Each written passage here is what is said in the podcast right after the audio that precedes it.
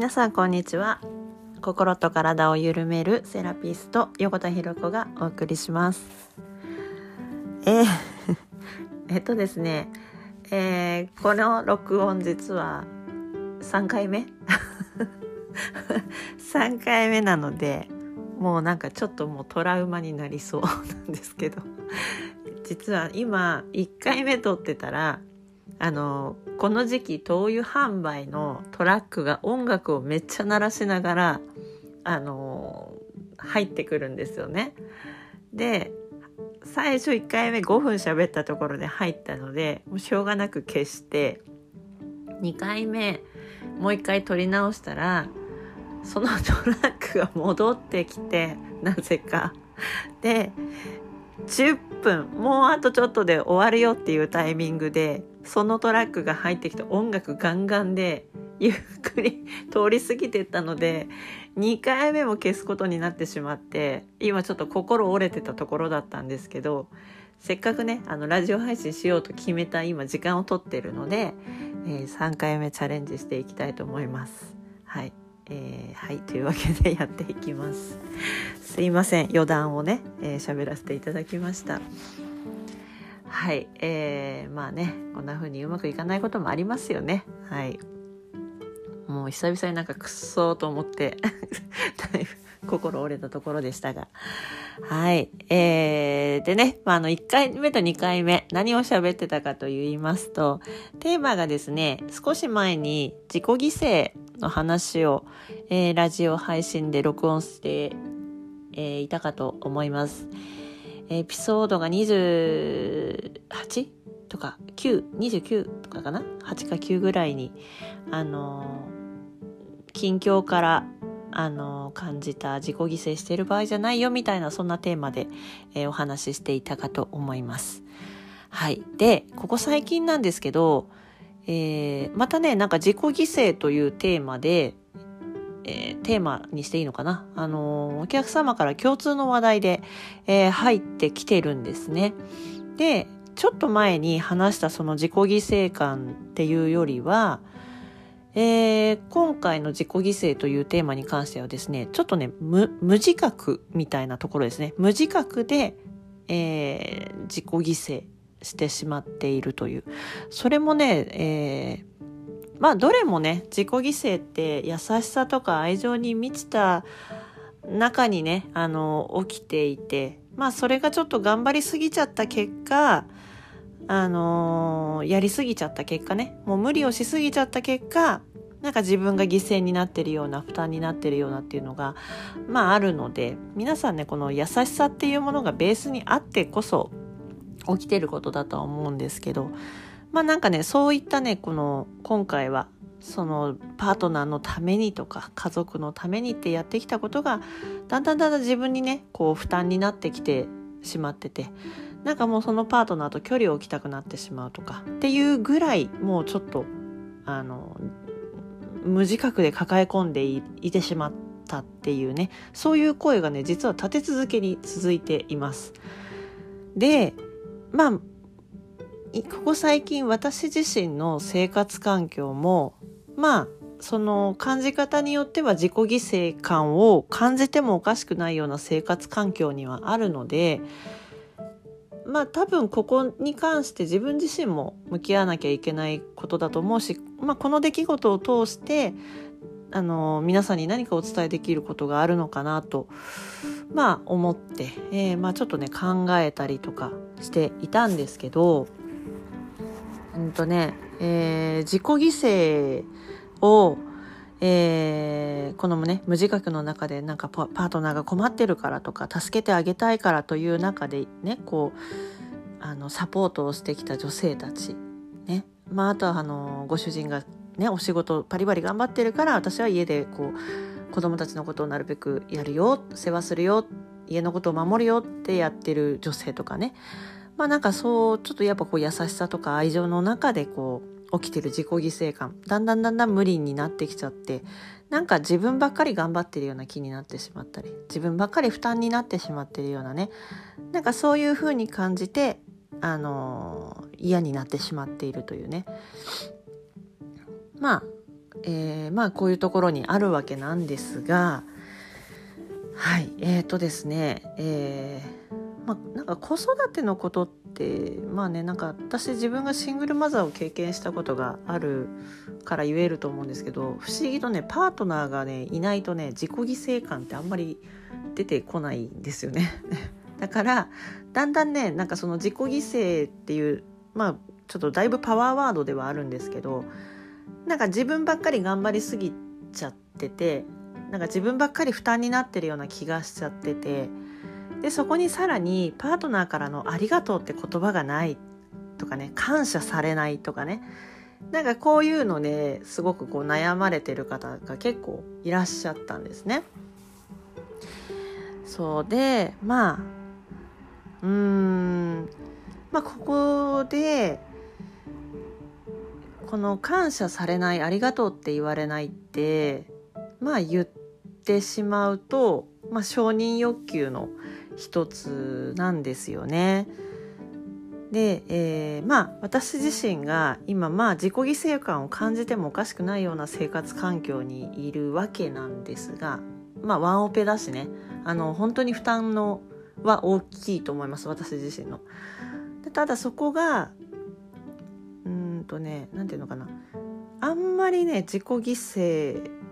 自己犠牲感を感じないコツとかっていうのはあんまないんですけど自己犠牲を感じることはもちろんあって自分ばっかり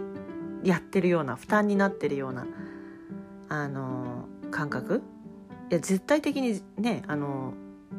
子育てしながらとかさ、まあ、サポートしてる側の方が負担になってるわけなんですけどなんかね自己犠牲を感じないわけじゃないけど何て言うのかなここでダメになってしまうか立ち直っていくのかのこの2つに分かれた時に私はダメになっていくんじゃなくて立ち直っていくんですね。でダメになっちゃうっていうのはパートナーが足手まといに感じていくパターンだと思うんですよ。いない方が楽みたいないない方が楽別れた方が楽いっそのこと一人で子育てした方が楽とか独り身になった方が楽。彼氏がいなくなった方が楽とか。パートナーがいない方が楽だと感じる方がこうちょっとこうなんていうのかな。まあ一つのパターンで。でもう一つは立ち直っていくパターン。あのか自己犠牲感を感じないであの楽しいまんまの方にこう進んでいけるっていうのがね。で私、まあ、どっちも感じたことはあるんですけどこの立ち直っていく一つの手段としてまあ物差しとしてっていう言い方の方がいいのかな。私がこれを立ち直っていく時っていうのは自己犠牲感が感じた時負担に感じた時っていうのはもうすでに頑張りすぎちゃってる時なんですねもう無理しすぎちゃってる時要は相手に対して文句が出始めてる時ってもう自分が無理しすぎちゃってる時なんですよ。もしくは好きなことをやれてない時。相手ばっかりなんか好きなことやって好きなペースでなんかこう生きてて過ごしててみたいなね。これも自己犠牲なのでその相手はそういうふうに過ごしているのに自分はそうじゃないとかっていうのはもう自分も時間を好きな時間を過ごした方がいいし何かやりすぎてる場合にはサポートとかするのを一切やめた方がいいし自分のために時間を使った方がいいんですね。でどうしても子供のことはねあの、まあ、なんか面倒見なきゃいけないとかあると思うんですけど、まあ、頼れるところは頼る実家頼れるなら実家だったりとか地域のそういうサポートがあれば地域のサポートってそんなにお金高いもんじゃないので数百円とかで済んだりとかするのでなんかそういうのでサポートしてもらうとかで家事代行を頼んでみるとかなんかねそうやってとにかくね自分の時間を作ってあげるっていうのをあの私割と分岐にしてるんですね。で自分が自己犠牲を感じてるとか負担になってるなと思ったら容赦なく外食するしあのテイクアウトしたりとかなんか出前を頼んだりとかそういうところにお金を投資するように、えー、するんですね。そうなんか自分の外食っていうとねなんかこうお金がかかるとかいうイメージがあるんですけどこれ考え方一つでまあ自分が体を休められる時間を買ってると思ってるんですよねそのために誰かが料理を作ってくれてるっていうふうに考えるので、まあ、私はそこに割と容赦なく投資するようにしています無理ないようにね。っていう感じの過ごし方をするのであの割と頑張れちゃうんですね。であの言葉を吐きたくなったらちゃんとあのパートナーには言います。あの今負担で苦しいとか辛いとかきついとかっていう話はします。やりたくないっていう時はやりたくないってはっきり言うしね。でそうするとね相手がねあの無理しなくていいよとかあのじゃあ何か頼むとか言ってくれたりとかなんかねそうそういう提案をしてくれたりとかするのでまあ吐きたい時だけの時もあるのでまあ言います普通に。でえっ、ー、とねこの中でね結構聞くのが、まあ、そのねさっきもちらっと言ったかなあの「ありがとう」って言われないってやつね「ありがとう」って言われないってやつ。でうちのあの主人っていうのがねこうありがとうの言えない人なんですこれが。ただこれうちの主人に限ったことじゃなくて意外にどうやら多いありがとうって言えない男性どういうわけか。あのー、何も気にせずねありがとうってすぐ言える人ももちろんいると思うんですけどなぜか私のもとに届くのがあのありがとうって言えない人だっていうねあのパートナーを持ってる方がすごく多いんですね。だからなんか照れ隠しなんですかね？照れてるから言えないのか何なのかちょっとよくわかんないんですけどなぜかこうありがとうって言われないね、まあ、もしくはありがとうって言ってるんだけどもう聞けるほどの余裕が自分になくなってる場合もあるかもしれないんですけどね、まあ、そういった場合もあるかと思うんですけどでそうするとさこれ続いていくとまあここまでやってるのにありがとうも言ってくれない感謝もされないとかいうのって出てくるわけじゃないですか。人間誰でも出てきますよね。で私のその主人もさっき言ったように「ありがとう」がパッと出てくる人じゃないんです。まあ、例えばお弁当を毎日作っててもこれ私自主的にやってるんじゃなくって旦那さんから頼まれてお弁当を作るようになってて毎日。そのおかげでね完全にあの家事負担がすごく増えてるわけなんですけどあのねまあそれをねや前頼まれてやってることをあのまあ当たり前のように無言でお弁当をねそのままポンって帰ってきたら出されて、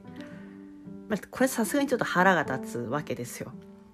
ありがとうとかさあのごごちそうさまとかねそういうのがさ美味しいよとまでは言わなくてもいいけどなんかねごちそうさまって一言あるだけでも違うなって思うからこれに関してもねあの一応まあ言いますありがとうが本当に相手から欲しいんだったらありがとうって言ってちゃんとこういう時はその一言で頑張れるかどうか変わってくるからって私はっきり言うんですけど。ただねあのこの何て言うのかな。それで済むんだったらいいんだけど感謝をされたいからとかここまで頑張ってるっていう自分を認めてほしいからこう人に何かするっていうのってこれって承認欲求ってやつですよね。でこの承認欲求って実はちょっと厄介であのー、まあ簡単に言うとここ最近その読んだ本の中でね「嫌われる勇気」っていう本有名な本があるんですけどこれのね中の一節であったんですけど承認欲求っていうのはま他人の人生を生きてることだと。でこれもう本当にハッとしてその通りだと思って承認欲求のことって結構永遠のテーマ感があるというかなんか認められたい褒められたい感謝されたいってみんな結構持ってる人多いと思うんですよね。でも今なんか私自身は昔ものすごいあったけど今そういうのあんまなくってなんでかなって思った時に感謝されたいなって思ったりありがとうって言われたいってていう何て言うのかな自分の本音みたいなのが出てきた時に自分にねありがとうっていうのをもう言ってあげるっていうかねノートに書いて示してあげるんですよね。もう目で見て認知するようにしてるんですね。でこれ一つだけでも結構変わるからあのありがとうって言われたい感謝されたいって言われた時あ自分こう出てきた時ね自分から出てきた時に自分から自分に「あ頑張ってるよねいつもありがとう」っていうのをノートに書いてそれを目で見るようにしてるんですね。だから自分に自分で手紙を書くみたいな感じで。これやってると自分の中でありがとうっていうのがずっとこう回るようになるんですよね。よく頑張ってるねとかこう認められたいとかいうのが出てきたらよく頑張ってるねよくやってるよね私ってみたいなのを自分宛てに手紙を書いてあげるしあのよくできたよねって褒めてあげるとかっていうのをね私この認められたいとか褒められたいとか感謝されたいとかいうのは出てきた時に相手にそうしてもらうことももちろんあるんだけどそれより手っ取り早いのって自分から自分に手紙を書いて自分の中にその言葉を巡らせてあげるんですよね。そうすると割とあのそれをちゃんと続けていくことであのちょっと満たされちゃったりとかするんですよ。あ私から私は自分から感謝されたいのかもとかまあ何て言うかなっていうとちょっとあれだけどまあその相手からもちろん感謝されたいんだけど感謝されたいっていうのは自分の魂から自分自身に投げかけられてる言葉とも捉えられるんですね。要は自分の潜在的というか、まあ、潜在的のもっと奥かもっと奥の部分から自分って結構やってるんだよ頑張ってるんだよだから自分から自分にもっと感謝してあげるんだよっっていうサインだと思ってて、まあ、なのでね感謝されたいってパートナーにこう出た瞬間に私がやるのは自分から自分にあの感謝の言葉を投げてあげるようにするんですね。でその上でそうするとね結構すっきりしてくるんです。自分から自分にを認めてあげるようなことをやっていくと。そうするとあのネチネチした言葉で旦那を責めないで済むんですよね。全然感謝とかしてくんないしありがとうも何も言ってくれないしとかっていうんだったらまだいいけどなんかもっと遠回しでなんかこう鋭い言葉投げる人っていますよね。だそういうのがなくなってくるのでなんかで承認欲求が満たされたいと思ったらそれはもうもはや他人の人生を生きてることになるので自分の人生を生きてあげたいわけじゃないですか自分はね。その自分の人生を生きるっていうことはありがとうって感謝されたい認められたい褒められたいと思ったら私はすぐに自分に立ち返ってあげて自分で自分に感謝してあげるしその感謝の仕方っていうのはノートでも紙でも何でもいいので自分宛に手紙を書いてあげる。褒めもうたんまり褒めてあげてしっかり感謝してあげてあのしっかり認めてあげるっていうね。あのこういう作業を必ずするようにしてます。でこれやってると、ね、自分で自分の機嫌が取れるようになるので結構手っ取り早いんですね。でここがこうできるようになってくると自分で機嫌を自分で取れるようになるので何て言うかなパートナーとの間もこうちょっとこうあの関係が良くなったりとかあのなんかな人に求めなくなるんですね相手にこうしてほしいああしてほしいとかいうのが。で本当にしてほしいことはあのしてほしいことでお願いすればいい指示出せばいいだけのことなのであのお風呂入れてきてとか子供お風呂入れてきてとかなんかそういうのやってとか、まあ、今日は甘えさせてほしいとか会いたいよとかそういうのをねこう言言える直球でね言うようになればいいだけの話なのでただなんか褒められたいからやる認められたいからする、うん、なんか感謝されたいからするっていうその行動ってっていうねその承認欲求で起こす行動っていうのは相手の評価の中で生きてることになってしまうのでまあなんかねそれやってるとねずっと多分自己犠牲感が抜けなくなっちゃうんじゃないかなと思うんですよ。まあ、なのでまあ自己犠牲を感じないためにもねあのそのありがとうが欲しくなったら自分に立ち返ってあげればいいし自分が楽しいかどうかベースでやるかやらないかを判断してあげればいいと思うんですよね。そうだ私も仕事に関してもあの誰だか忘れちゃったんですけどあの結構ねうちのサロンで働きたいって言ってくださる方すごく多くってでその中でね結構あるのがあの人から感謝される仕事がしたいって言われる方がすごく多いんですよ。でもね私ね感謝されるためにこの仕事するしてるわけじゃないんですよね。なんか自分が楽しいの延長でやってるのであの次から次へとあのやりたいことが浮かんでくることをこうこなしているという感じなんですよね。それが気が付いたら誰かのためになっててその貢献してるっていうのが自分のなんかこのもちろん実際にある、まあ、声がね上がる場合もありますけどあの感謝してるとかありがとうとかあのっていう声は本当に確かに届くんですけどでもなんかそこをベースにやってるわけじゃないので楽しいかどうかベースでやっているわけなんですよね。でこれ仕事もそうの中でやってるのでまあ家事もパートナーシップも全部そこなんですよ楽しいかどうかベース。であの何をやっていくのかどう動いていくのかを私は決めているんですね。だからね常に自分が心地よい中でどれだけ置いてあげられるかどうかゲームみたいな状態なんですよね日々がね。だからやりたくない時は全くやらないしあの育児とかも本当に最低限の時もありますだからなんかよく遊びに連れてかなきゃいけないっていうあの使命感も私にはないんですよねあの楽しいことしたいからじゃあ遊びに行こうかとかなんかそういう中にしかいないので頑張らないんです本当に。なぜなら幸せっていう風に感じてる中で生きていたいからなんですよね。だからこう自己犠牲をやめた方が幸福度が高いし楽しいってていうのを前提に生きていると意外に誰かに貢献してたりとかするんですよ。で今なんかインスタグラム使ってうちもあの無料のねあのコミュニティをやってるわけなんで女性専用のねこのコミュニティをやってるわけなんですけどこれも内容はすごくあの有有料級の、えー、お話とか